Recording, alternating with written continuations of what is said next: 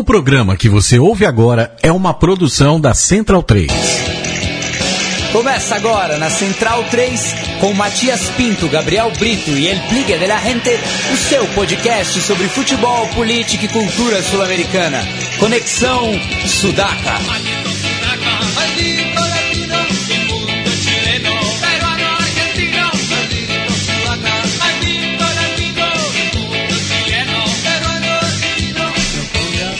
Buenas ouvintes da Central 3, está começando mais um Conexão Sudaca, ocupando e resistindo na sua placa de áudio. Meu nome é Matias Pinto e, como sempre, estou ao lado dos meus companheiros de batalha. À minha esquerda está ele, Felipe Domingues, El Biglia de la Rente. Tudo bom, Biglia? Tudo ótimo, Matias. Boa noite. Boa noite a todos os compas da mesa. E um abraço, um saludo a todos os sudacas. E na diagonal do Biglia está Gabriel Brito, o guerrilheiro da informação. Tudo bom, Gabriel? Tudo bem, Matias? Vamos que vamos, centralinos e sudacas. Mais um programa aí cheio de assunto bom e bastante jogo legal pra gente falar também. E participando pela primeira vez conosco está o Rogério Dias, que veio de dire... direto de Limeira aqui para o estúdio Sócrates Brasileiro, trajando aí uma campeira do Colo-Colo, é, o maior campeão chileno. Tudo bom, Rogério? Tudo bem, Matias. Boa noite a todo mundo. Boa noite, Biglia, Gabriel. É um prazer estar falando aqui com vocês e vamos aí. Bem, e para começo de conversa, né? Esse é um dos, dos, programas que a gente mais gosta de fazer, né? Mata-mata de Libertadores, é, bastante jogo aí, né? É, a gente fala que quer mudar semana. o mundo e tal, mas a gente quer mesmo é tomar cerveja e falar de futebol. Principalmente falar pela Copa, né? Vamos começar então é, pela, pela ordem, né? É, Terça-feira, quem abriu os trabalhos foi o Lanús, recebendo o The Strongest.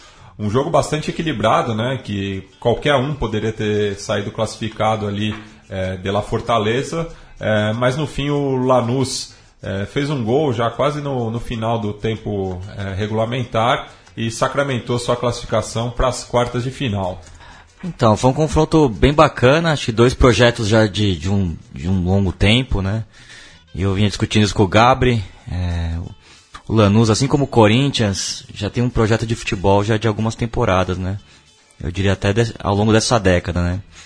Se for ver a mesma ideia de jogo que, que consagrou o time campeão da, da Copa Sul-Americana, na época comandada pelos megiços Barros Esqueloto, joga no mesmo sistema, no 4-3-3 e enfim, tem alguns jogadores ainda daquela época, né? O Max Velasquez, o Braguieri, também o, Pepe Sandy, o Lautaro Acosta. E, e alguns bons, bons valores no meio de campo, né? Até jogadores que se eu fosse o São Paulo eu levaria para a seleção, não sei se para serem titulares, mas para compor elenco. Um deles é o Ivan Marconi, que é um primeiro volante de muito bom passe, muito inteligente. O, o, o Chico assistiu esse jogo na prévia do Tanner Radio Show aqui na, na Central 3, e o Chico Patti, que é o, o pai da criança aqui, elogiava muito o futebol do, do camisa 10, inclusive o Martinez. Ah, né? o Roman Martinez, sim, é. que, que já vinha, que, que, jogou muito bem naquela fase do Tigre também. E depois tigre... passou pelo Estudiantes. Passou pelo Estudiantes também. É. é. realmente, um jogador de cabeça em pé, muito bom jogador também. É, assim como o Nicolás Aguirre, que jogou no Arsenal de Sarandi, contra o São Paulo aqui na Libertadores, no Pacaembu, um jogador canhoto que bate bem falta também. Ele acabou até se machucando no começo desse jogo. E entrou o Pasquini, né, que também foi uma grande figura dessa série. Fez o gol lá em La Paz e, e armou a jogada do, do gol que, que, que consagrou o Lanús. Enfim, é um time que me agrada muito. O Jorge Almirão é um treinador muito, muito ofensivo. Dá pra ver que o time do, do Lanús tem muito bom toque de bola, joga bem, de uma forma bem compacta. E eu até acho que o time podia ter definido a série antes. No primeiro tempo, perdeu 3, 4 gols cara a cara com, com o Vaca. E até achei que deu muita, deu muita sopa pro azar, assim, podia até ter se complicado, né? Porque o, o Strongest tem uma, na bola parada uma das suas armas mais perigosas mesmo ali com, com o Matias Alonso e com, e com o patrão del gol também, com, com o Escobar. E um time do, do Strongest que jogou um pouco abaixo na série, né? Teve uma polêmica com o Chumaceiro, com o presidente do clube, né, devido ao a possível venda do, do Chumaceiro pro, pro Independiente, né? Algo que não se concretizou. É, parece que ele forçou a barra para sair e tal, o presidente do clube não gostou. Enfim, o César Farias acho que perdeu um pouco a mão desse elenco também, que joga junto há bastante tempo.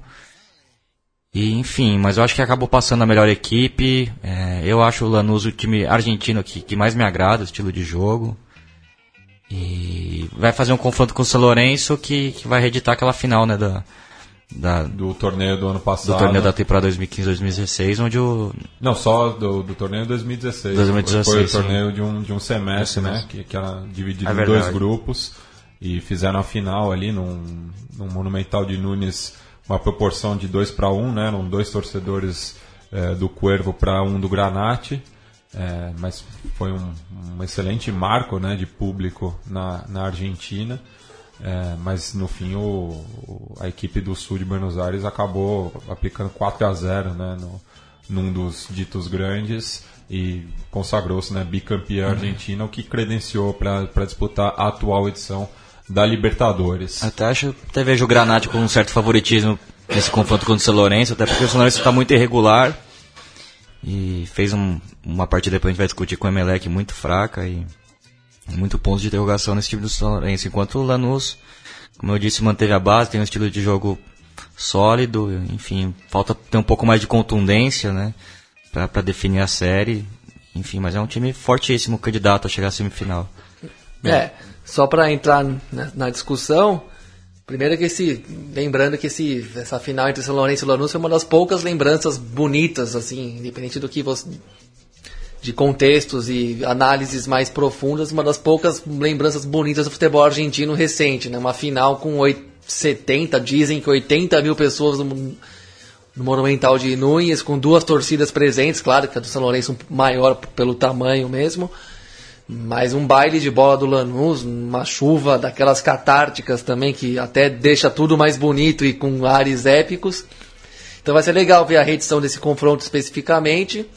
E sobre a série em si, na minha opinião, uma das melhores, um dos melhores confrontos dessas oitavas de final foi esse Lanús e Strongest, pelos dois jogos, na ida e na volta. Acho que em La Paz foi um, jogo, um jogo muito legal também. Lembrando que o Strongest massacrou o Lanús no jogo de ida. Só consegui. O Pasquini tinha feito um golaço, foi titular, né? Nesse jogo de volta ele foi reserva. E fez um golaço lá e deu o passe pro gol da vitória aqui. Na, na verdade, o passe pro gol foi do do Gomes, né? Do que colocou a bola por trás da zaga. O Pasquini já tinha saído na cara do gol, aí ele serviu o Santi com um gol vazio. Mas o- dois jogos mu- muito equilibrados, assim, onde cada vez, cada time que foi local mandou no jogo e o Strongest pagou o preço de não ter também. Você falou corretamente da quantidade de gols que o Lanús perdeu, né? É, pecou muito na finalização, era para ter matado a classificação no, primeiro tempo, até jogou para abrir um, um 2 a 0 e- no Strongest, não conseguiu, fez o gol bem no finalzinho, tomou depois tomou um sufoco que quase redundou no gol de empate, na, numa confusão ali na área que o Andrada fez uma defesa muito difícil. Mas dois jogos muito equilibrados e, na minha opinião, bem jogados, né? Apesar de não ter de não repercutir muito aqui no Brasil um confronto desse, desse perfil, achei dois jogos bem bons, assim, bem legais no, no decorrer de cada partida dos, dos 180 minutos. E foi por pouco mesmo, assim. Qualquer time poderia ter se classificado. Como o Lanús decidiu em casa, deixou aí demandou muito nesse jogo de volta, fica a impressão de que mereceu. Mas se você fizesse um balanço dos dois jogos, foi muito pau a pau a série e conseguiu ser um mini- minimamente mais eficaz em casa o Lanús e por isso classificou, né? Mas destaca, vamos destacar aqui mais uma vez a, a campanha consistente, o time consistente do Strongest que acho que não conseguiu ter um rendimento tão bom dessa vez como visitante, foi, foi meio que é, in- intimidada pelo poder local do Lanús, uma- com a torcida um pouco mais presente do que nos jogos da primeira fase, que a gente, a gente até criticou, né, que o estádio estava meio vazio na primeira fase. É, de- desde que reformou o estádio, o Lanús nunca, nunca conseguiu encher novamente. né? Nesse caso desse jogo tava mais, tava, se não entupido, tava, tava mais cheio, assim, com uma presença mais impor- importante da, da torcida da casa, né? Então eu considerei, tive esse é um dos poucos que eu também pude ver os dois jogos na íntegra e gostei bastante do confronto, assim, de modo geral. Bem, passamos ainda na terça-feira, a gente segue é, na capital argentina, né? É, mas vamos um pouco mais ao norte, para o Monumental de Nunes, no qual o River Plate recebeu o Guarani é, do Paraguai É, e teve su, sua vaga ameaçada. Né? O, o Guarani é, apagou a, a, a, má impre, a, má impressão que a gente teve no, no confronto passado, foi para cima do, do River e por pouco é, não, faz o 2 a 0 que levaria a partida para os pênaltis. Só que é, depois do, do, do, do, lance perdido, o, o River fez, é, empatou o jogo e daí não, não tinha mais o que fazer a equipe aborígene. É, é, vale destacar também que, que os times argentinos estão é, sem jogar já há cinco semanas, né? É, acho que é um, é um, ponto que a gente vai tocar bastante. Né? Eu acho que só o Lanús que fez realmente um, uma boa partida, né? Dos conjuntos argentinos, a São Lourenço fez uma partida muito abaixo e o River também. E também destaco a mudança tática do, do, do Galhardo, né? Ele fez aquele 4-4-2 que, que consagrou toda essa, todo esse seu ciclo, né? Sempre gostou de jogar com dois centroavantes, mas até pela saída do, de alguns jogadores também, a lesão do Moura e do, do Larrondo, é, e com a chegada do Enzo Pérez, ele, ele fez um. Ele, ele fez um meio campo um pouco mais encorpado, né? Então ele fez um meio campo com, com três volantes em tese, né? Com o, o Ponzio, com o Ariel Rojas e o Enzo Pérez, abrindo o Pete Martinez e o, e o Nacho Fernandes, deixando só o Alário como, como referência, né? Então o time ficou. perdeu um pouco de, de presença de, de ataque, né? Deixou, eu acho que isso também pode ter afetado, né? Eu, eu destaco também a estreia do, do goleiro, o Herman Lux. O Bataja, muito garoto, foi muito criticado, com razão pela torcida do River, falhou muito nesse semestre. E eu acho que a chegada do Lux é, é muito importante para essa reta final para o River Plate, um goleiro de mais trajetória. Ele que jogou muito tempo na Espanha, virou ídolo do La Corunha, no momento complicado do, do Depor, né, jogando até na, na segunda divisão espanhola e volta ao seu clube de coração, né, onde foi formado, para quem sabe se consagrar, né, como, como um goleiro campeão da América, né. E o outro dos reforços, né, que fez uma boa partida foi o Pinola, inclusive marcando o, o gol do empate. É. E ainda podemos destacar o Enzo Pérez, né, um reforço aí que um jogador que foi titular na final da Copa do Mundo, se eu não estou mal sim, lembrado. Sim. É, mas o River, para mim, já adiantando o que eu penso, é o, é o, favorito ao título. Não tem tanto favoritismo assim, no sentido de. Não é que eu acho tão melhor que os outros, mas tá se reforçando muito bem. Tem o mesmo técnico há praticamente quatro anos já, né? E tem um conjunto que ainda tem muitas reminiscências do título de 2015. Tem uma base que se, que se conhece, que, que se consolida tem jogadores como o Pete Martinez e o Alário que já foram campeões em 2015 e estão mais maduros, estão até melhores tecnicamente mesmo. Então eu acho que esse é um time que vai ser difícil ser batido. E apesar de ter sofrido contra o Guarani, que é um time competitivo, que eliminou o Corinthians do Tite, campeão brasileiro de 2015, para dar um e chegou na semifinal daquela competição de 2015 contra o mesmo River, time duro, time chato, apesar do do de ter feito o pior jogo justamente contra o Grêmio aqui no Brasil, tomou de 4 a 1 jogando mal mesmo, e isso certamente diminuiu a impressão que poderia causar na, no público daqui, mas é um time sempre encardido e muito bem organizado que joga muito parecido com aquele de 2015 que todo mundo tomou conhecimento, né? Fez um jogo muito digno, muito guerreiro, lutando até o final, mesmo quando faltavam pouquíssimos minutos para acabar o jogo, o time estava lutando muito, pressionando o River uma atitude elogiável mesmo. E se o Christian Chaves faz aquele gol lá, a história podia ter ficado épica, né? Podia ter sido um jogo com contornos muito dramáticos para o River. Porque se toma 2 a 0 ali aos 7 do segundo tempo, 5, 7 do segundo tempo em casa, ia ser uma coisa um tanto quanto chocante. Agora, com essa transição aí lembrando que o futebol argentino tá, teve férias entre o primeiro jogo e o segundo jogo dessas etapas de final, né? Todo o futebol argentino voltando agora, os times não estão no auge do que podem alcançar, podem melhorar todos os times, tanto o Lanús como o São Lourenço, como o River, os, os times que vão jogar a Sul-Americana, todos ainda devem melhorar um pouco, né? Então, apesar do River ter tido dificuldade nesse jogo, é um time que eu acho que vem no famoso viés de alta para as quartas de final e esse vai ser duro de ser batido. E para os torcedores mais supersticiosos, né, o nosso é, sempre atento Célio Bruns é, destaca que o, o treinador peruano, Mosqueira. o Roberto Mosqueira, é, esteve no caminho do River Plate nos últimos dois títulos da, da equipe milionária. Né? Ele era o assistente técnico do Marcarian no Sporting Cristal em 96 e treinador do Juan Aurich em 2015. É, esse é o primeiro trabalho dele fora do Peru. E eu aproveito também o espaço né, para mandar um abraço para alguns ouvintes que escreveram para a gente na, nas últimas semanas. Como o programa de hoje a gente está com um pouco mais de tempo, dá para citá-los. Né?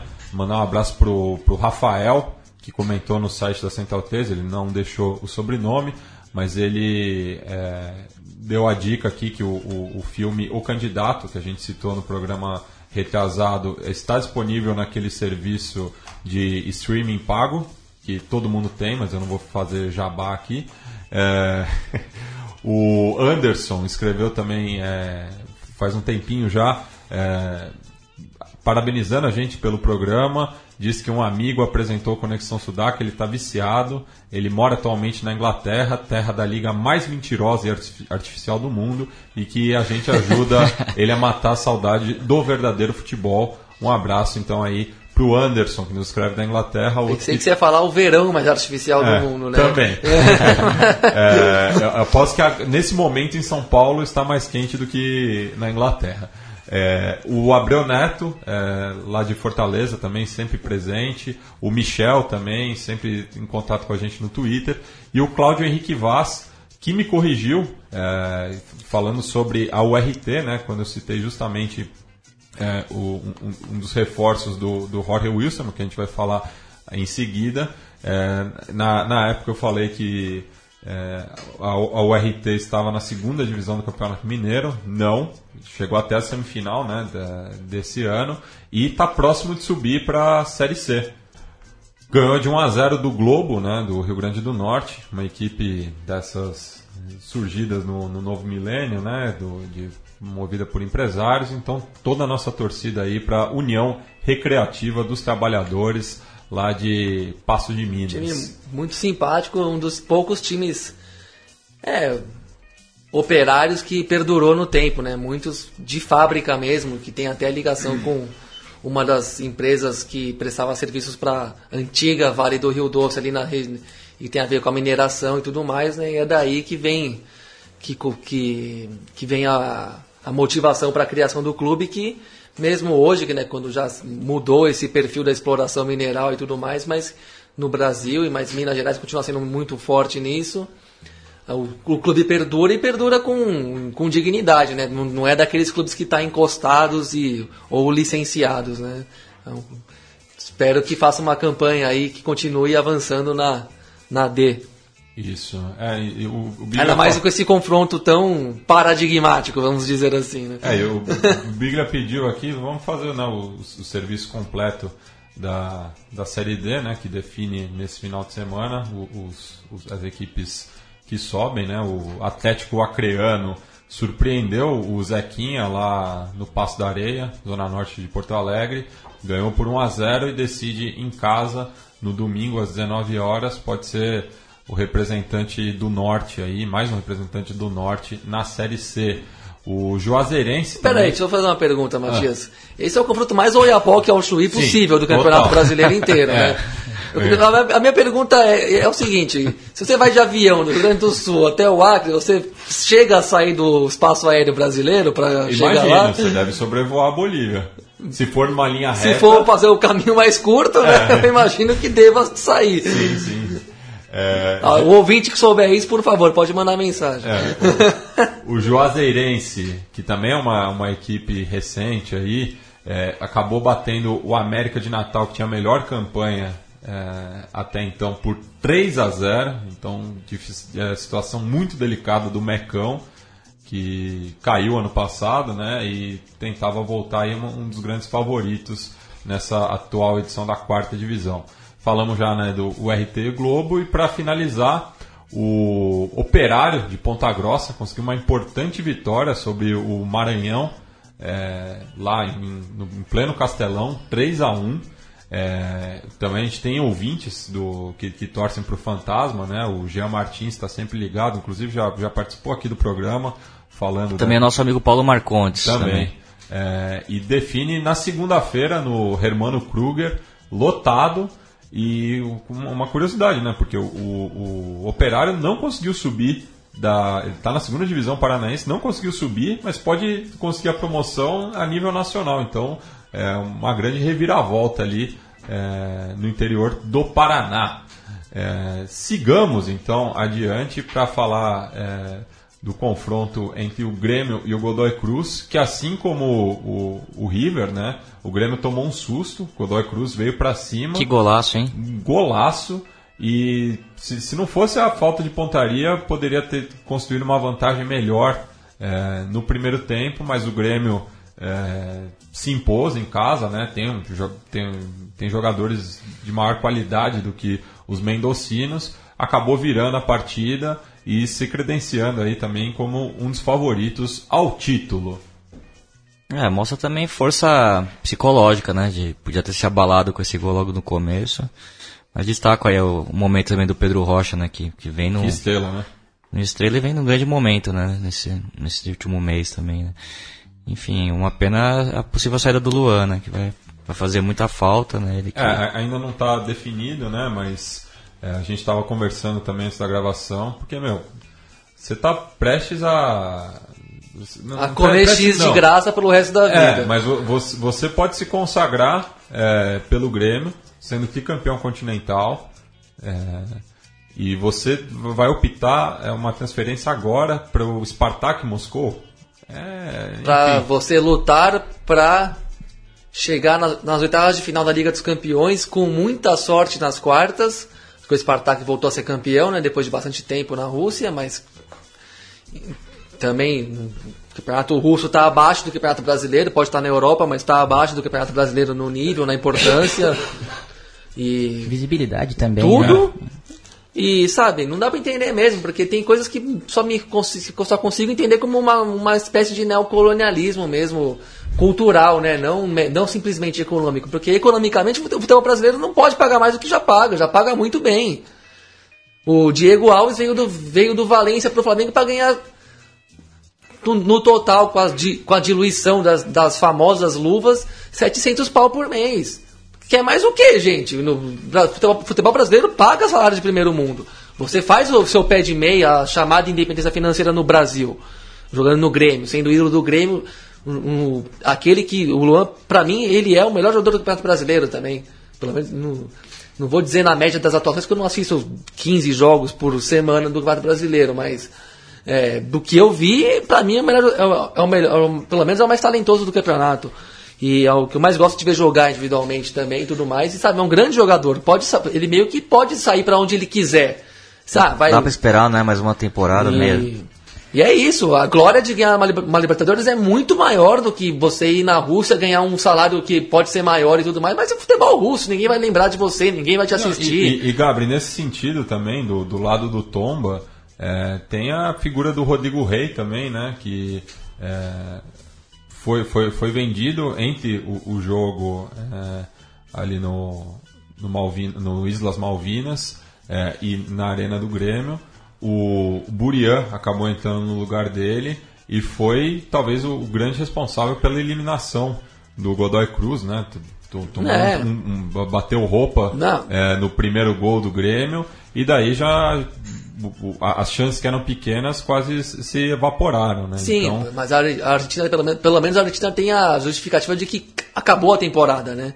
Então é mais difícil você resistir ao mercado quando acabou a temporada, tem umas férias e aí você guardar o time para fazer uma partida de volta que você está quase fora, aí é meio que uma missão complicada para qualquer diretoria e mesmo para os jogadores. Eu até entendo que a vontade de sair ser maior.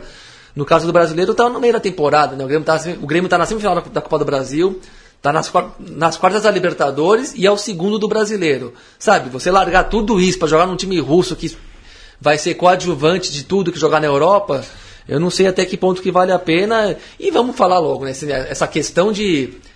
É, ir para o país sede da próxima Copa do Mundo é, uma, é pura Cascata. e simples cascata. Não quer dizer absolutamente nada. Nada. Em um ano, o Luan não vai, tá- não vai saber nada de falar russo, por exemplo. Não vai- Ele, ele não vai ser adido cultural do É. Brasil em Moscou. E nem sommelier acha de que- vodka também. Se ele acha que vai, assim, pensando já em visibilidade para a seleção, eu acho que também é muito difícil, porque ele não é um dos queridinhos do Tite, né? É. É Voltou a, primeira- ser convocado é, agora. mas depois da, É. da- fez uma boa Olimpíada, claro, mas não era o Tite o técnico e acho que o- quando tem esses campeonatos mais é, que são escondidos, vamos dizer assim, Rússia, China e tal, o Tite só convoca aqueles que ele, que É. Os ele tem a, dele. é, a ma- maior segurança. Então acho que o Luan ele vai realmente se esconder lá e não tem não tem volta. Não, e outras. O, o cara ser campeão da Libertadores pelo Grêmio ou bicampeão da Copa do Brasil é, tem muito mais peso do que qual- qualquer coisa que ele fizer no Spartak. Porque, a, a não ser que ele seja campeão russo, mesmo assim, é, não se compara à, à consagração que, que ele teria no, no tricolor de Porto Alegre. Exato. Agora, quanto ao jogo, surpreendeu o começo Fulminante, né? fulminante do Godoy Cruz, porque não foi só o gol, não. Foi uma pressão e gols perdidos em 15 minutos ali que só deu o Godoy Cruz e muito estranho, assim, até. O Grêmio muito acomodado no campo, tomou o gol, acordou para a vida, ganhou essa colaboração do goleiro que contribuiu muito para o gol de empate do Pedro Rocha. Mas, na, verdade, o Grêmio jogou abaixo do que se esperava. É, classificou, ganhou, mas não comentar só o resultado é meio, é meio cômodo, né? Na verdade, o Grêmio fez um jogo a pior do que se imaginava pela qualidade do time, também porque a- considerando que o Godoy Cruz era um, era um dos piores classificados em, termos de, do que demonstrou na primeira fase. É, foi, foi o único confronto aqui que a gente fez projeção de que é, foi, foi unânime, né? Que o, o, o Grêmio ia se classificar. Porque todos os outros tinham um, um porém, um e se, um entretanto, enfim. Exato. Então acabou que o Grêmio, na minha opinião, jogou um pouco menos do que devia jogar para essa fase. Deu, deu para passar e o, o que fica é no, final- no fim das contas é que tá classificado e, e vem mais confronto, jogo grande pela frente aí, tudo bem. É, e, e nesse domingo o Grêmio visita o Botafogo, né, pelo Campeonato Brasileiro e pode ser o primeiro de cinco confrontos nesse segundo semestre entre as duas equipes, porque já, já tem dois garantidos pela Libertadores, mas final eles podem se cruzar na final da Copa do Brasil também. Sim, e o, o que teve até agora, eu estava presente em Porto Alegre, graças ao meu amigo Cecel Araújo e também o Alexandre Dornelles, que me fez conhecer o gremista Cecel, que está em todas lá no- na Arena do Grêmio. E foi um baile do Grêmio, foi 2 a 0 mas era para ser Grande 4. atuação do Luan, por exemplo. Sim, mas perdeu muitos gols, né? O É. Ramiro fez os dois. O Luan jogou bem, mas perdeu todos os gols possíveis. Então meio que queimou um pouco na atuação dele. Mas foi um vareio do Grêmio aquele jogo, né? Acho que agora a história vai mudar, mas também acho que é um confronto muito legal que vem pela frente né, na Libertadores. E o Grêmio vai ter um desfalque, né? Bastante importante. O Michel tomou o segundo amarelo nos acréscimos, uma falta besta na entrada da área. Sabe, o, o Grêmio já estava praticamente classificado, o Godoy, o Godoy Cruz precisava fazer dois gols, não era o momento de fazer a falta, e pela intensidade também que foi a falta, então vai fazer muita falta aí nesse meio-campo gremista, no qual ele é uma das principais peças. É, passamos ainda na quarta-feira, né? Agora, agora vamos falar da, da decepção, né? É, tanto o Palmeiras quanto o Atlético Mineiro, dois dos maiores orçamentos da- dessa Libertadores, ao lado do Flamengo também, que já se despediu na fase de grupos. É, e assim, nos 180 minutos do- dessas duas séries, o Palmeiras e o Atlético não foram superiores em nenhum momento. É, exato. O resumo é esse, foi justo.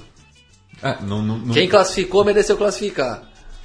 É, você tem, eu acho que tem vontade, existe vontade de alguns jogadores chaves dentro do dois, dos dois elencos, né? No caso do Atlético, eu acho que o Casares ele representa muito isso, essa raça assim, mesmo não sendo tão identificado com a torcida e tal. O Leonardo Silva também. É, né? é. E no, no lado do Palmeiras, o Moisés, né, que mudou o jogo, acho que a gente vai falar mais pra frente. Mas existe essa, essa identificação de alguns e outros, assim, que deixam muito a desejar, que é o caso do Robinho, Fred e tal. Então, é justo, como disse o Gabriel. É, e, e- e- também nesse, nesse espaço né, que teve entre os dois jogos, né, o Atlético também fo- foi muito modificado né, nesse período. Caiu na Copa do Brasil, caiu o Roger depois disso, entrou o Micali, que ainda não, E não se achou. não se O achou. time fez um É. jogo bom. Então, Perdeu do, do- na, na- há duas semanas atrás. Tomou aquele 3x0 do Botafogo na, na Copa do Brasil, que foi um cacete, assim, Botafogo apavorou o Atlético. É, uma vitória muito contundente do Botafogo, enquadrando mesmo. Robinho mal, aquele, aquele jogo já estava claro que estava mal tecnicamente, má fase mesmo. O time. É, e é a mesma coisa que você falou, que, é, que vocês falam, que vocês falaram do Casares. Era um jogador que parecia que conseguia gerar alguma reação em meio ao time apático e perdido também, sem, sem um perfil de jogo. Não é apático por vontade apenas, mas também porque perdeu qualquer bússola, não, tem, não sabe o que fazer. E o, perdeu do, do Corinthians de 2 a 0 de um jeito impressionante, assim, como o Corinthians jogou tranquilo aquele jogo, um time que vinha em declínio físico, como pela sequência de jogos, como era o caso do Corinthians.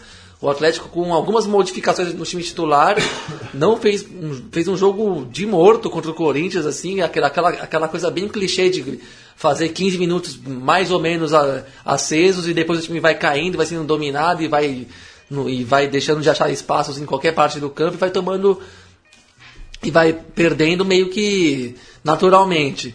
Então é um time que, entre a ida e a volta contra o Jorge Wilstermann, só se perdeu mais no caminho. Não, não fez um jogo bom, ganhou um jogo ou outro, caiu lá para trás da tabela do Campeonato Brasileiro, perdeu a vaga do Botafogo na Copa do Brasil com muita justiça e, e ter, coroou essa péssima fase, né? Coroou, uma, a falta de uma palavra melhor com esse 0 a 0 contra o Wisterman, que teve todos os méritos, até o, os comentaristas mineiros, de modo geral, reconheceram que o Jorge Wisterman mereceu se classificar. Mas, e, e aqui a gente está aqui também para valorizar o, o futebol que não se vê na América do Sul e tal, mas ao mesmo tempo não tem como é, deixar de comentar que para um time do poderio do Atlético Mineiro, inclusive econômico, você não fazer nenhum gol nesse confronto é demais da conta, né?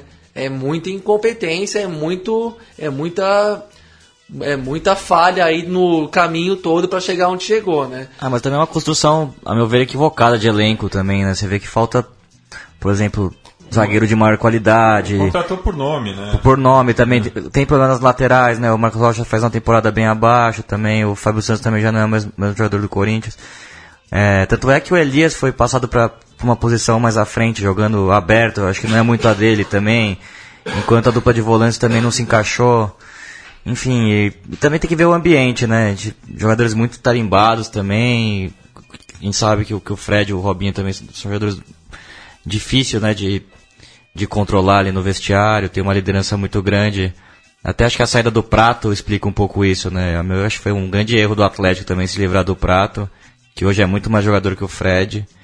Enfim, um negócio que acho que foi ruim para todo mundo, pro Prato também, né? Ter vindo pro São Paulo, apesar do, do, do aspecto financeiro ter sido muito bom, mas tecnicamente para ele também foi um, foi um desastre ter vindo pro São Paulo, enfim, um negócio onde todo mundo perdeu. Mas acho que tem, que destacar também o Jorge Wilson, que fez uma grande campanha, venceu também o Palmeiras na fase, na fase de grupos. E, e, e, também vai lembrar que no jogo de. no jogo do no, no, no, Palestra Itália fez uma, uma partida muito sólida, muito parecida com, com o que foi na quarta-feira. Um time que joga com uma linha de 5, de, igual a Costa Rica na Copa do Mundo. Difícil de, de ser penetrada, enfim, um time muito concentrado, né? Uma zaga muito firme por cima. Destaca aí o Pirulito, né? Que estava encostado na carreira e teve e faz uma grande campanha na Libertadores. Enfim, um time que, que mostra muita solidez defensiva, né? Assim como foi o Bolívar quando chegou na, na semifinal. Acho que é o futebol boliviano evoluiu muito na parte defensiva, né? Que acho que era o ponto negativo do, histórico do futebol boliviano. Até jogadores mais fortes, jogadores mais altos. Enfim, times mais concentrados e que conseguem segurar a bronca fora, fora do, da altitude também, né? Apesar da, da campanha impecável jogando lá em, em Cochabamba. Né? Isso, e cabe destacar também né, que o, o Jorge Wilstermann é a primeira equipe boliviana que elimina um brasileiro no mata-mata da Libertadores, né? É, ele mesmo que já tinha sido eliminado pelo Corinthians nas oitavas de final de 99, inclusive foi a primeira vez que eu ouvi falar sobre os aviadores. Jogaram no Pacaembu numa, numa tarde, né, Gabi? Uma tarde de quarta-feira. É, acho que era feriado. Sei lá, é. não lembro. Eu tava no estádio, foi uma é. daquelas belas exibições do Corinthians comandada por Marcelinho e Edilson, que dava gosto de ver. Dois gols do zagueiro Nenê. O jogo de ida foi 1 um a 1 um em Cochabamba, um, um gol monumental de falta do Marcelinho Carioca, mas que até hoje o Brasil não viu esse gol. Eu mesmo, eu, eu mesmo só vi uma vez esse gol e é um gol absurdo, eu nunca esqueci. Esse foi um puta de um golaço e ninguém nunca foi atrás desse gol. Não, pra ver como é que era a Libertadores há 20 anos atrás. Você não tinha a imagem de um jogo do Corinthians. E. Também foi a primeira vez que eu descobri esse time aí. O. Como é que gente.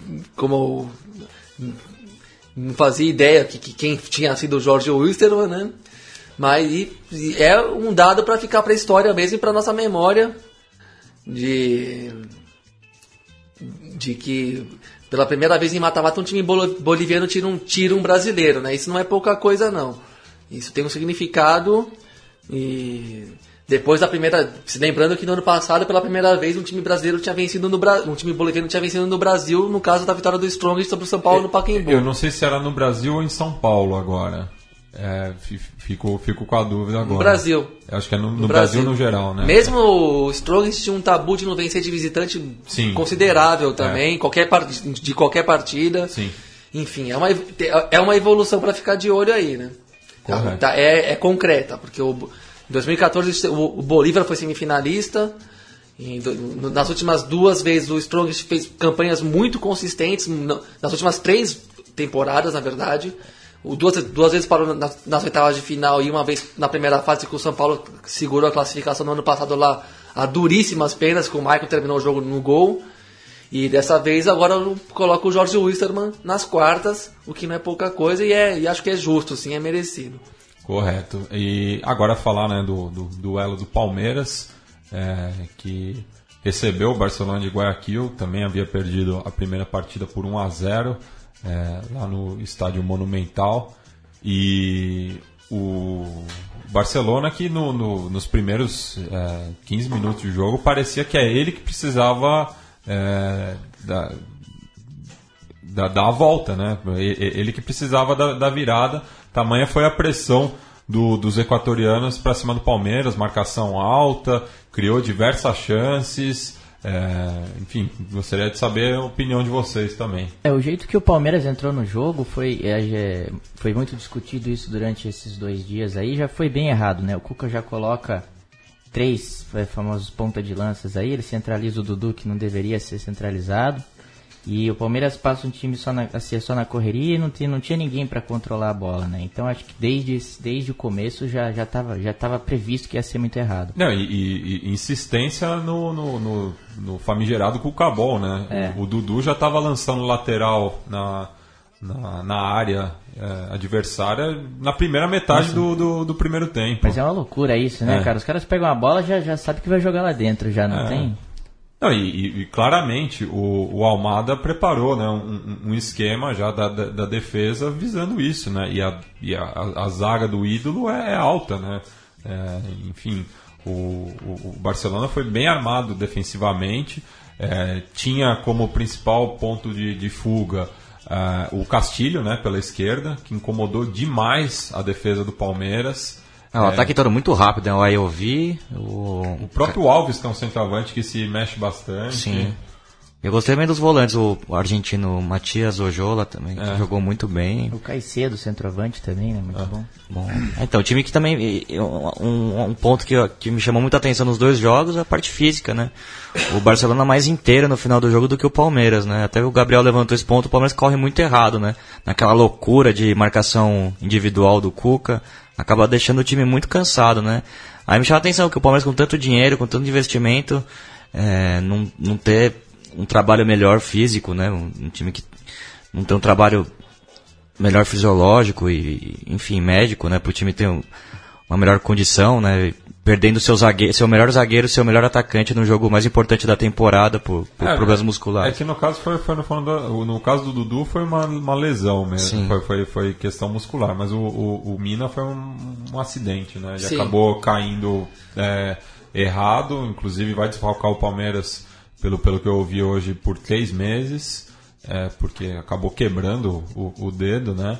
É, e a, também, também desfalca. Também desfalca a, a, a Colômbia, né, nessa reta final das Mais zica ainda, porque vai ser difícil classificar é. para a Colômbia. E daí, para o segundo tempo, tinha esse, esse, esse dilema, né? Tipo, que talvez as, as, duas soluções no, no banco não aguentassem o tempo inteiro, então o Cuca estava segurando tanto o Moisés quanto o Guerra.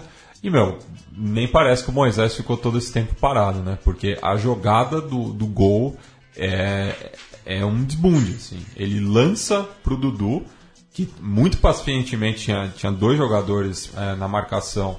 Ele espera o Moisés chegar, a, a, a, o Barcelona não acompanhou a, evolução do, do, volante.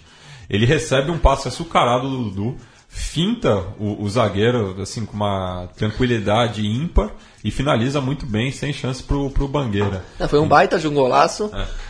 Mas, ó, se, se mas o Palmeiras vive disso, né?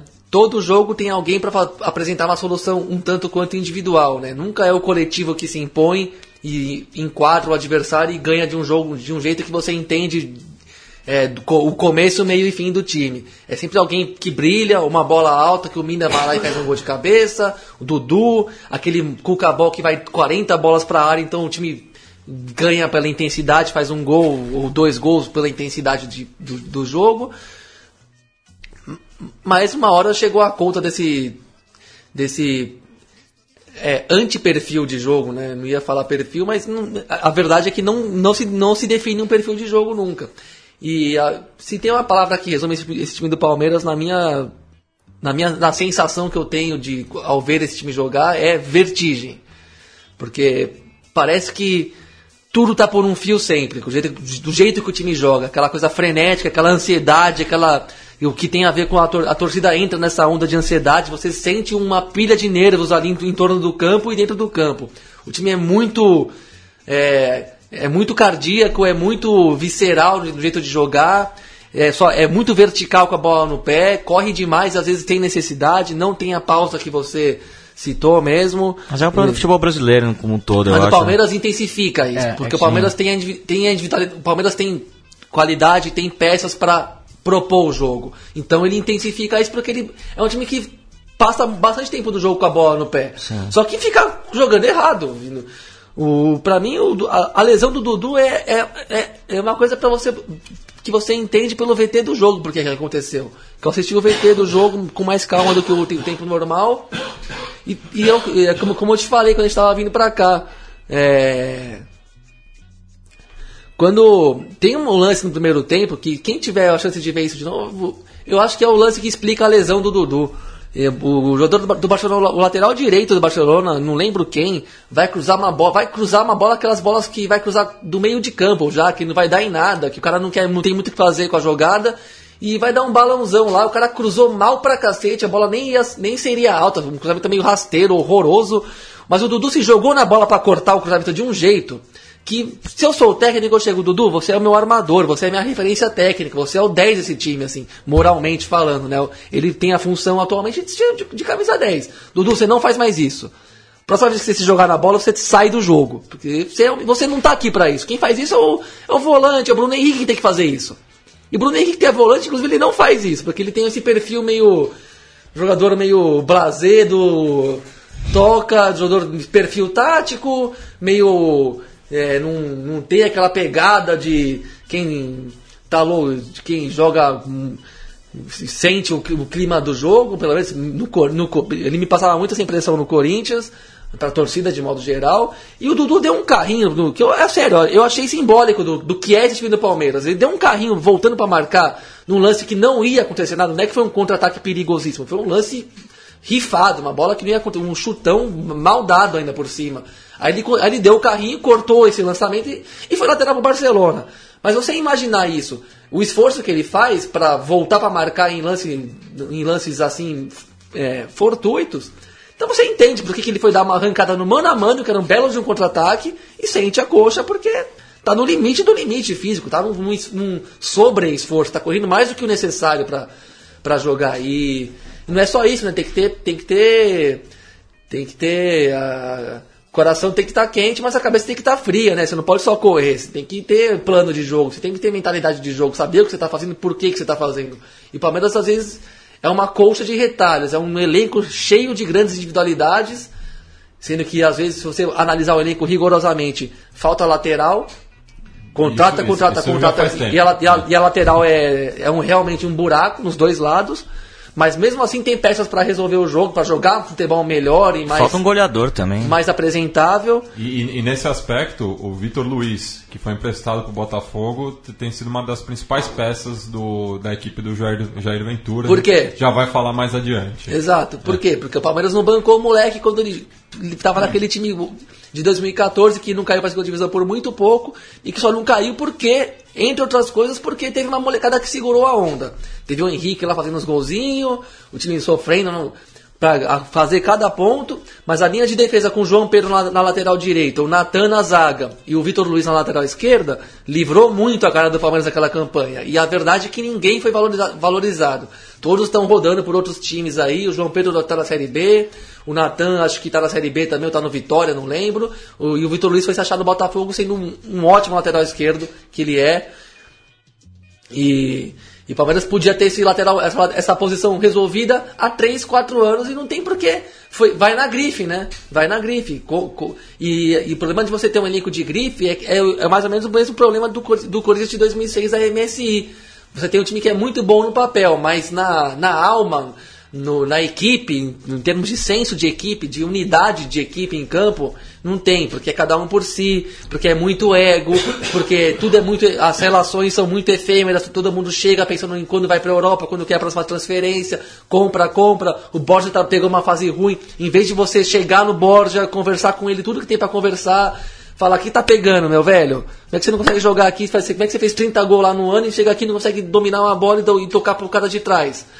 É, e fa- falta essa, essa coisa de cuidar do elenco, que é relação humana, relação pessoal. E elenco que tem muita estrela e muito ego, a gente, sabe, as relações são difíceis. Então é óbvio, é óbvio, é visível. Ninguém nesse time do Palmeiras chega no Borja, leva o cara pra jantar depois do treino e troca uma ideia. E, e faz ele se sentir mais em casa, faz ele se sentir mais abraçado pelo elenco. Você vê que o cara fica sozinho mesmo, fica sozinho mesmo. O Leandro falou isso já. É visível, quando teve aquela briga lá no Penharol e Palmeiras, você vê que o Bora tá olhando para o Fernando Praz tomar soco na cara da frente dele. Se é um time unido mesmo, se apanha e bate junto.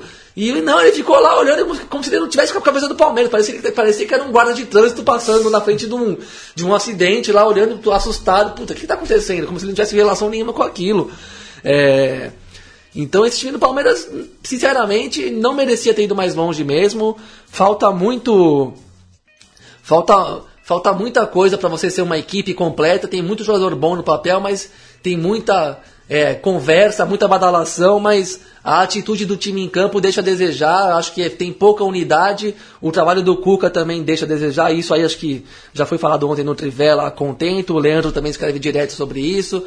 É, tem muita conversinha fiada ali no meio. Esse negócio de ficar usando calçavinho e Apelando pra e superstição. ficando, ficar beijando santinha quando você. É, puta, tem graça no boteco, mas quando você ganha 500 mil reais por mês, você não pode ficar de, de superstição, Não, sinceramente. eu, eu, eu, eu- eu não lembro quem, da onde eu li isso, mas tipo, foi muito discutida essa, esse estado de espírito do, do Cuca pro, Não- pro, pro é. elenco, de que é, tá numa série de pênaltis. Você olha pro banco, seu treinador tá é, ajoelhado rezando. Com uma cara de derrotado de já. derrotado. É, isso influi, de certa maneira, ao profissional. E depois ele joga a merda no ventilador. é, na, na coletiva de imprensa, fala que teve jogador que veio, veio conversar com ele, é, é, pedindo para não bater porque sentiu a pressão e ainda é, acaba entregando o Egídio como se ele fosse o culpado pela, pela desclassificação. é, enfim, e não imagino que o, que o Cuca vai ter vida longa no Palmeiras é, no, no que resta de 2017. E talvez, e talvez ele, ele haja meio que na linha de quem tem essa consciência, meio que aposta mesmo. Acho que, o, É. acho que o afastamento do Felipe Melo já é que meio que uma aposta daquelas coisas que a gente cansou de ver no futebol brasileiro do passado também, de tipo, o Emerson Leão era mestre de fazer isso. Chegava num time que tava em uma fase, olhava um cara ali que, tava, que era meio polêmico, meio difícil, que não tava com toda a que não está com todo o crédito do mundo di- diante do, do clube, da torcida e tudo mais, chega lá, causa com um, afasta um, dá uns berros aqui, dá uns berros ali, põe, põe o time na linha meio que na, na gritaria e, e vê o que acontece. No primeiro momento, isso dá um retorno positivo. No, no segundo momento, quando é pra hora de você mostrar um trabalho mais consistente, aí fica. Falta, falta essa apresentação mesmo, falta um time que concretamente joga um futebol mais convincente, né? E o Barcelona, e o para resumir, o Palmeiras não foi superior ao Barcelona em momento nenhum dos, do confronto inteiro. Talvez no comecinho do jogo lá em Guayaquil, acho que foi um pouquinho melhor que o Barcelona entrou meio mal lá, mas de modo geral nunca foi superior. É, só para arrematar aqui a questão do, do, do, do, quanto o Palmeiras é cardíaco, eu acho que tem dois fatores que influenciam também muito grande nisso. O que a gente falou do Cuca aqui agora, que é um cara que quando você olha pro banco de reserva e o cara tá ajoelhado e ele beija tudo quanto é santo, passa a mão na careca do auxiliar e não sei o que, isso eu acho que influi, porque você fica meio pressionado a tentar fazer e agradar o cara. E a outra coisa é o marketing que o Palmeiras faz, esse negócio de obsessão, né? É, a obsessão se torna tão grande no envolto que, que ronda todo o Palmeiras, né? Quanto a torcida, a diretoria e tal. E aí os caras vão lá e lançam camisa também especial de Libertadores e tal. Então eu acho que fica muito muito nítido isso tudo de, do quanto que eles querem e aí acaba acontecendo o negócio do Dudu, por exemplo, né?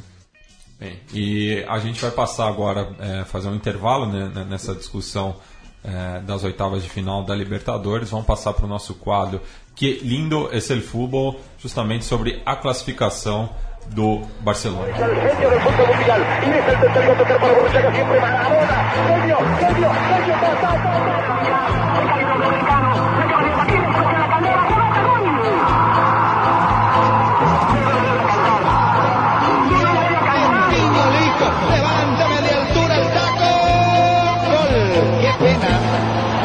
Corinthians, Ronaldo.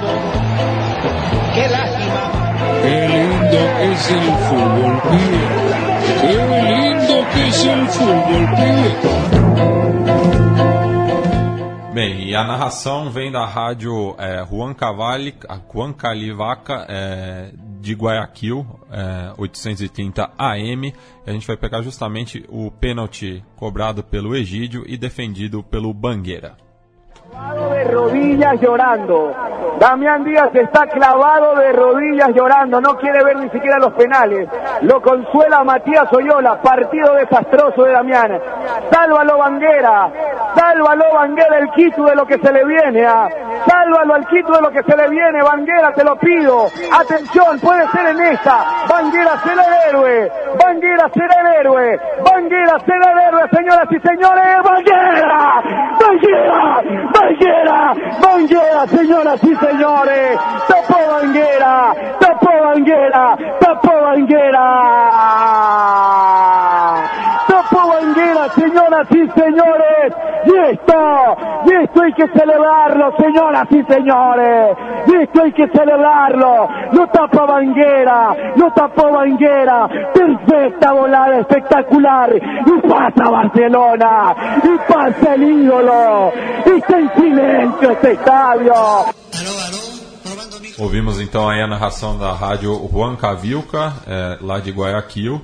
É, e o, o, narrador ele faz, ele cita, né, algo que não passou aqui no Brasil, que o Damian Dias, o camisa 10 da equipe do Barcelona, estava chorando, sendo consolado pe pe pelos companheiros, ele que teve a penalidade defendida pelo Jailson, bateu muito mal. Que deu uma furada também no é. segundo tempo. Mas é um jogador rodado, né? Passou por Barcelona, Universidade Católica. Boca, Colón, é, Santa Fé.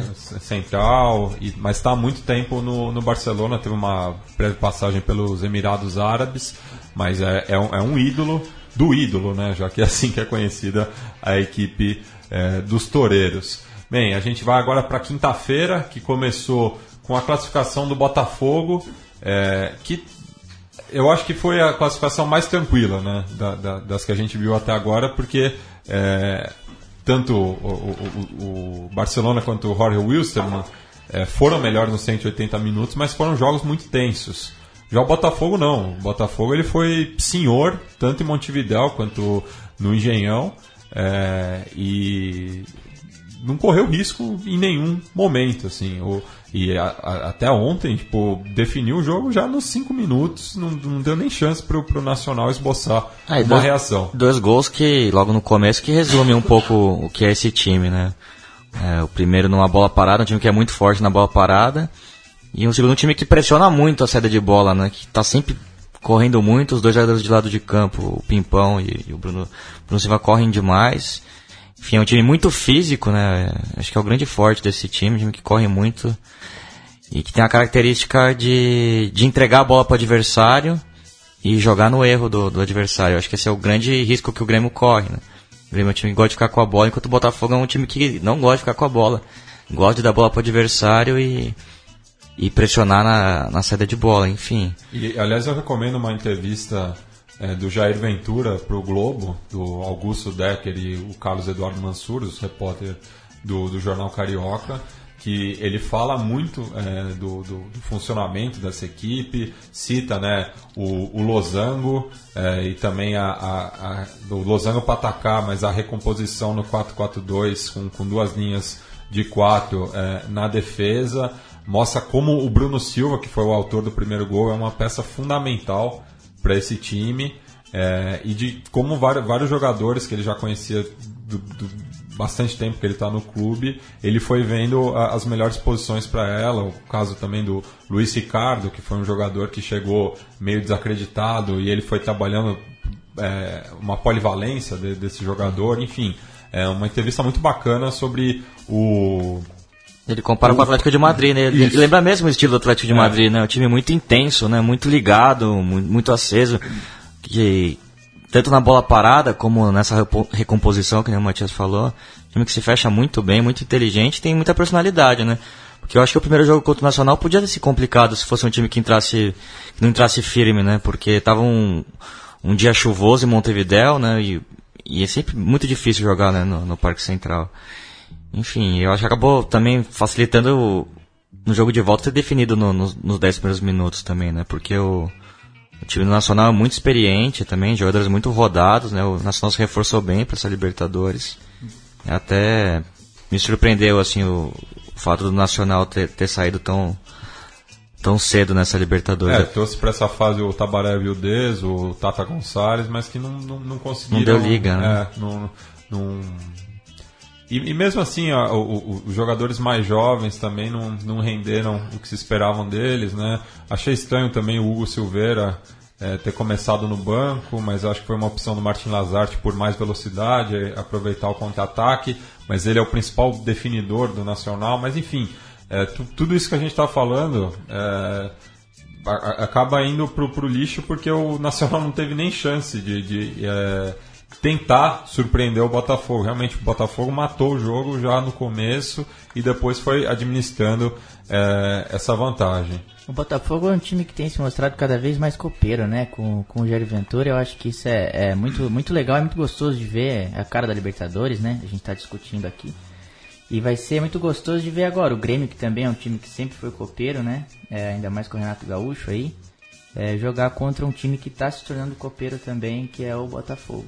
E é engraçado que o o Grêmio meio que vai na contramão do- da sua história, né? Acho que é um time até mais vistoso, né? A gente se acostumou com aquele. com o Grêmio de 95, que era um time muito físico, né? De muita personalidade. Esse é um time um pouco mais leve. Enquanto o Botafogo, a gente se acostumou com times mais leves, esse é um time mais, mais duro, né? Um time mais gaúcho, assim dizer, né? Um time que chega junto, que tem muito fôlego, que tem muito coração. E que a torcida abraçou também, né? Porque é difícil um time, uma torcida brasileira aceitar esse tipo de jogo, né? Um time que dá a bola pro adversário, que, que joga meio que no erro, assim. Sim, mas é como o Paulo Júnior falou aqui em uma das edições do Trivela. É um time extremamente consciente do que é pra fazer em campo. Um time extremamente consciente de que tem suas limitações, depende do da, da virtude tática para se impor no jogo. Tem, e a partir daí é um time que tem uma atitude de, de muita garra, muita entrega coletiva. E, e, aí, e isso potencializa o futebol de, de cada um, né? É, pra mim é um time bem parecido com o Corinthians. Pra resumir, assim, não é igual, mas o jeito que pensa o jogo, o jeito que vive a partida, me lembra muito esses Corinthians dos últimos anos aí. E É. vai ser, lembrando que uma, é uma reedição das, das oitavas de final de 96, quando o Grêmio eliminou o Botafogo. O Grêmio, o Grêmio então atual campeão, eliminou o Botafogo, eliminou o Corinthians e perderia na semifinal para o América de Cali. E é, outro reencontro, né? Muito bacana esse. O, o Thales Machado, autor do Botafogo de 95, tweetou é, hoje, é, o, o, perfil do Conexão Sudaca é, deu RT, é, de uma foto da, da placar em 1977 do Jair Ventura como gandula num jogo no Maracanã, abraçado ao Renato Gaúcho com a camisa do Flamengo. É, então eu, o Jair Ventura vai reencontrar o Flamengo né, na, na, na, semifinal da Copa do Brasil e o Renato Gaúcho pelas quartas de final da Copa Libertadores. E muito bacana também, para quem acompanha a transmissão é, pelo Sport TV, né? É, o Jairzinho depois comentando ali na, na cabine de imprensa. É, realmente um momento muito bacana é, de, dessa família aí que está agora marcado, né? Mais uma vez na história do Botafogo. É, vamos passar para os jogos que fecharam né, essas oitavas de final. É, São Lourenço e Emelec e Santos Atlético Paranaense jogaram ambos ontem às 9h45 e foi assim, um, em, em, ambos casos as equipes que estavam com a desvantagem foram para cima e coube aos mandantes se segurar, né? É, falo do São Lourenço, campanha muito irregular do Ciclone, é um time que não, que não me empolga, o time do Aguirre, enfim. É... O Aguirre muito contestado lá. É, para variar, né? O Aguirre assim, nunca Nunca foi unanimidade, só talvez no Penharol, né, quando foi vice-campeão. E mesmo assim, no ano seguinte foi eliminado na fase de grupos. É verdade. 2012. Mas enfim, um time que, que não deu muito liga e. Enfim. E curioso que quem acabou salvando o San Lourenço foi exatamente uma aposta do Aguirre, né? Que, que barrou o Torrico e apostou pelo, pelo Navarro, né? Que, que acabou indo muito bem nos pênaltis, né? Definindo duas cobranças. É, ele também apostou pela saída do Mercier do time, né? Que é o principal volante marcador. Deixou o time até um pouco mais leve, mas acabou não dando liga. É, outro medalhão que ele acabou entrando em, em conflito foi o Ortigosa, que já saiu, saiu. do clube. Romagnoli também. É, e está especulado no, no Boca Juniors, o Ortigosa. Mas o Romagnoli, apesar disso, estava acompanhando o jogo ontem e vibrou bastante com a, com a classificação. Sim. Apesar é. de algum mal-estar, né? É, ele tá apostando pela entrada de alguns garotos, né? Até esqueci o nome do garoto que fez o gol de pênalti que acabou definindo a série, né? É, antes, antes da, da, da, defesa do Navarro, né? Enfim, mas um, um, garoto também que ele tá apostando. Enfim, eu acho o San Lourenço entra entra como coadjuvante aí para esse, esse, confronto com o Lanús. O Lanús é um time mais pronto, um time mais vistoso, um time que já tem um projeto mais largo. Eu acho que o São Lourenço vai jogar numa forma mais defensiva, esperando o Lanús para sair no contra-ataque, né? E o, já no duelo é, entre o, o, Peixe e o Furacão, é, o Atlético também bastante mudado né, em relação à, derrota na Vila Capanema, de treinador novo, é, alguns jogadores saíram, é, e apostou, né? Claro, atacar desde o do, primeiro momento. E no Atletiba particular do Vanderlei, ele foi muito bem, né? Mesmo é, ontem tendo recebido a, a, notícia né, de que não, não havia sido convocado, porque esperava-se né, uma, uma, convocação, mas é, me, mesmo com, com esse balde de água fria durante o dia, ele fez uma partidaça. É, e o Santos também é muito irregular na temporada, né? Vale destacar isso, né? E acho que fez um Paulista muito abaixo. Não sei a relação que, que o elenco do Santos tinha com o Dorival também muito muito estranha, né? Eu achei muito estranha a saída do Dorival. Enfim, também a escolha do Levir Clube também me chamou muita atenção. Mas o time que, que cresceu de rendimento, né? Principalmente com a saída do, do Ricardo Oliveira, acho que o time ficou um pouco mais leve no ataque. E, enfim, vamos ver como o time vai, vai se postar também com a saída importante do, do Thiago Maia, né? Que ele era o grande pulmão do, no meu campo. Ele foi pro Lille do Bielsa. O Santos também não contou com o Renato, acho que fez falta o Renato, que tem uma qualidade ímpar na saída de bola, um jogador muito inteligente, que marca um pouco os tempos ali do meu campo do, do Santos. E, enfim, vai pegar um, um adversário bem complicado, né? Vai ser um duelo de dois times muito velozes É, tanto o Barcelona quanto o Santos tem- apostam muito pela, pelo contra-ataque, né, pela, pela velocidade. O Santos com o Copete e o Bruno Henrique bem abertos. E também com, com o Lucas, né, que, é o, que é o jogador mais desequilibrante. Né. E vai ter essa. O Leite vai ter que decidir também por esse estilo de, de centroavante. Né. Você vai vir com o, o Kaique ou com o Ricardo Oliveira, que, é- que apesar do, do lindíssimo passe, né, que acabou definindo a série, é um jogador que deixa, que faz uma temporada abaixo, também vem de lesão, enfim, deixa o ataque um pouco mais, mais pesado, né? Ma- Mas teve um contra-ataque, eu não, eu não lembro qual altura do jogo foi agora. Eu tava também é, trocando de canal o tempo todo, tava, tava frenético o, o segundo tempo, é, tanto em Barro Flores quanto na Vila Belmiro. Mas teve um contra-ataque que o Ricardo Oliveira deu um pique que me surpreendeu, assim, o jogador é, já mais veterano, né, até voltando de lesão, mas ele foi com uma vontade para para esse contra-ataque, a bola acabou nem chegando nele, mas Você vê que é. ser evangélico tem as suas vantagens. Eu diria que é esse o segredo aí da- dessa correria no segundo tempo do, Pode pra quem ser. tá com 38, batendo nos, nos 38. É, Zé Roberto também é. É, para, é. pa- ah, pensem. Pode ser. Você que tá pensando em encher a cara daqui a pouco, se for jogar amanhã, é bom se conservar. É, enfim, é, a Comembol já divulgou as datas da- das partidas de ida e volta, tanto da Copa Libertadores quanto da Sul-Americana. Então, na quarta-feira, dia 13 de setembro, às 19h15, vamos ter o duelo argentino entre o São Lourenço e o Lanús. O Biglia já deu o palpite dele do Granate. Eu Rogério, 1x0 São Lourenço. 1x0 São Lourenço. Gabri, desculpa, quem é o São mandante? Lourenço é o mandante. Ah, um a um. 1 a 1 Eu, eu acho que 1 a 0 pro Ciclone. Acho que o primeiro jogo dá empate, 1 a 1 1 a 1 Aliás, é perto ali, né? Barro Flores fica perto de Lanús. É, tá ali no, no, no limite da capital, né? Ao sul. É, às 9h45, o Santos visita o Barcelona em Guayaquil. Biglia, Acho que o Barcelona vence o primeiro jogo, 1 a 0 Rogério. 1x0 Santos com o Vanderlei inspirado de novo. Mais uma vez, um a um. Eu acho que dá 2 a 1 pro Barcelona. E o duelo brasileiro, no mesmo horário, o Botafogo recebe o Grêmio no Newton Santos. Biglia, Vitória magra do, do Botafogo, 1 a 0 2x0 Botafogo. Gabri. 2 a 1 um pro, pro Fogão. Eu vou chutar o balde 3 a 2 pro Botafogo. Aliás, tem- os, os ouvintes botafoguenses já falaram que sempre, sempre que eu dou palpite pro, pro Botafogo acontece o contrário. Não é, não é uma zica reversa. Eu acho que vai acontecer isso, mas realmente não tenho acertado meus palpites no Glorioso. E para fechar, temos a visita do Jorge Wilstermann e. A visita, perdão, do River Plate ao Jorge Wilstermann Não tá definido se vai ser em, é, em Cochabamba, né? Porque vai, o estádio Félix Capriles vai, vai entrar em reforma.